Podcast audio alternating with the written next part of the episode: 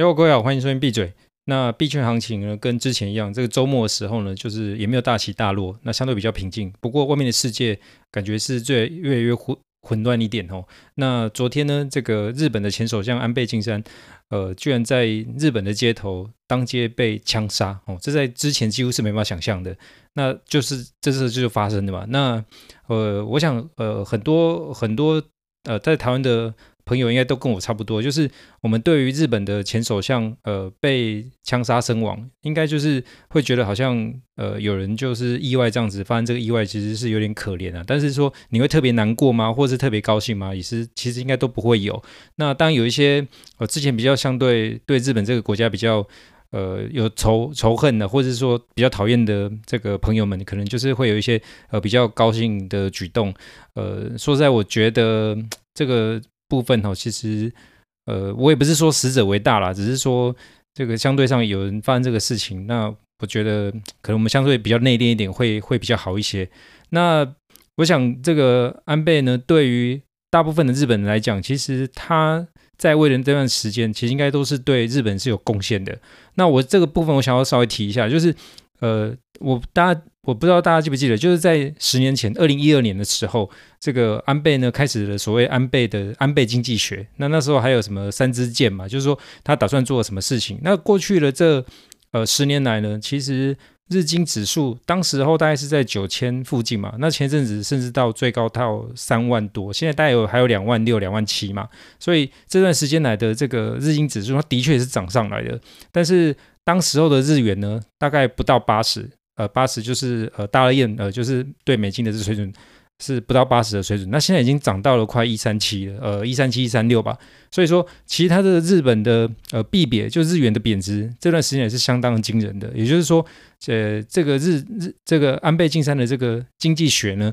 它的确是让日本的经济呃取得了一个不错的成绩。哦，因为当时候。呃，这十年来，它最高的时候有一度达到一点多 percent 的这个水准 GDP，所以相对上呢，跟之前比起来，它也是一个呃不错的一个政绩。那我想讲的是说，哈，它这一段时间以来，也就是他之前安倍在位的时候，其实他当时做了很多的举措。其实你现在回过来看，他就是用一个呃类似超级宽松的型的这个措施，然后让经济注入活水。好，那导致说，其实你看日元，呃，日元这样的贬值，然后还有日债的利率处于一个低档的状况，然后还有日本的这个债务跟他们 GDP 的比重也超过一百二十 percent，也就是说他借很多钱的意思。那你当然是说这样子的，呃，这样子撒钞印钞的情况下，导致让他们的这个经济的确是取得一个成长。不过对于海外投资人来讲，其实目前来看的话，的确是因为这个币别不断的贬值下，其实就算你的这个。呃，这个股市不断创高，但是对他们来讲，因为你很多时候你还是要呃拉回去用美金去评价嘛，就是换成美元嘛，其实换回去其实也没有赚特别赚很多。那所以对外外界投资人来讲，其实日本并不是那么样的呃出色，因为因为毕竟来说，因为毕竟来说你不是呃完全就持有日元嘛。好，那总之就是说呢，其实在这段时间来，这个安倍他的确是日本做出贡献。好，那但是这个贡献呢，现在来看。呃，现在来看，应该是有一些后果要去承担，尤其是尤其是在 COVID 之后呢，这个呃，整个日本的经济很大部分是因为这个观光，呃，还有很些一些产业受到影响下，其实现在日本的状况也不是特别好，然后甚甚至通膨已经开始有一些隐忧了。那但是日本现在还是在那结构的情况下，还是没有办法去升息嘛，所以呃，的确是有一些问题还没有解决。但但是安倍这样子的呃这样子的身故呢，还有一个政治的意义，就是说。呃，目前的日本呢，其实是有亲美派，还有就是说，呃，比较不那么亲美的呃派系。那现在当前的日本政府呢，他的确是偏呃亲美的方向。但是呢，安倍以前在位的时候，甚至安倍现在也是一样。他今天不是在街头演讲吗？其实他的立场也都没有变过，就是说他是呃比较鼓励不亲美的。那亲美化会怎么样呢？亲美化基本上就是呃美国会更有。呃，全力去主导说，呃，日本以后的方向。所以换换个角度想，就是日本的一些呃决策，其实会更身不由己。而这些东西总是加在一起，就包括说阿倍安倍现在已经身亡的情况，会感觉就是说之后的日本呢，应该会往更亲美的方向去。那呃，其他别其他部分不提的话，其实现在大热宴就是呃日元的走向，我感觉因为从这些因素加在一起，其实它是还有机会继续贬值的。那综合呃，在呃前天这个英国的 Boris Johnson 他也下台了嘛。那其实 Boris Johnson 下台呢，其实英国的情况其实现在也明显就是不好。那加上说这个呃德国的部分，德国现在的这个不管是通膨还有它的呃出口的数据，其实都说算是已经很不好的情况。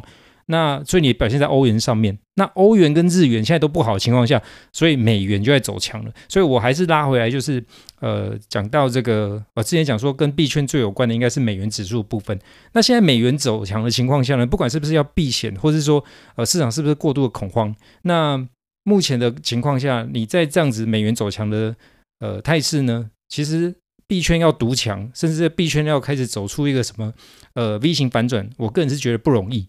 但是因为现在相对已经是比较低档的水准了，那所以我觉得还是用这种呃定投，就是说大家闲钱投资，然后觉得说还是可以买一点，就慢慢买的情况下去买比特币，可能还是一个不错的选项。我稍微再再提一下哈，就是美元走强的情况呢，对一些新兴国家其实是会影响很大。比方说最近这个斯里兰卡已经。呃，已经 default 了，已经倒账了。他们的这个呃政府的债务已经出现危机，那现在基本上已经要重组了嘛。呃，今天甚至有这个斯里兰卡的居民呃攻击他们的呃总统府，也就是说他们国家的这些所谓的呃信用都已经是倒债了。那在这个国家信用倒账的情况下，你光是想象他他们当地人要进行这个每天生活所需的这个货物。还有呃货币的交换，其实就已经很难了，因为你那个货币基本上已经没有一个政府在信用在后面帮背书的情况下，它它现在的这个价值是一直在飘动的，所以你几乎没有办法拿它来做这个呃这个日常生活使用。所以其实你换个角度想哦，在这个时候呢，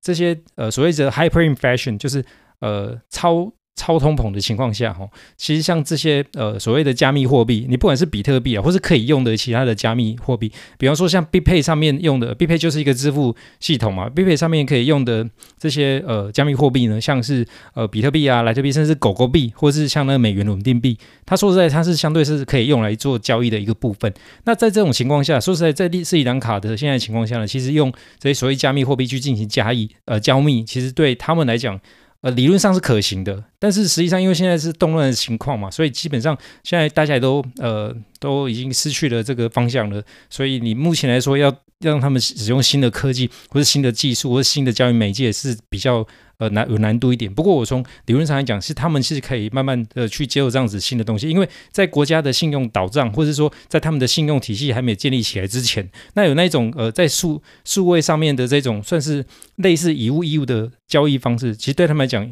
是一个可行的方案。但是这也是呃我的想法。不过就实际上或是理论上来讲，它的确是可以呃慢慢往那个方向去前进。可以换一个角度想哦，其实这些所谓比特币或是加密货币的存在呢，它基本上应用场景应该。是说，在失去信用的这个前提下，就是说，在呃现在的金融环境下面，其实你基本上就就太方便了，你根本就用不到这些所谓加密货币嘛。所以在那一种情况下，你才有可能。所以，呃，我当然不是说加，我当然不是说这个台湾，或者说呃其他的这些不错的国家会发生那种呃国国家信用倒账的这个情况，而是说，如果在发生这种情况下，这纯粹只是脑力之激荡的情况哦，就是说。呃，其实呃，比特币呢，或者加密货币，其实是有机会在这样的场景下可以被使用的。所以，呃，我们不是说未雨绸缪，而是说。诶，就这个角度来讲，你你我们在这里用不到。可是，如果我们有一些国家，那因为美元不断走升下，然后导致说他们的国家信用出现问题，那在日后的应用场景下，它有可能去使用到这些所谓的加密货币。那这些东西既然是全球都可以使用到的东西，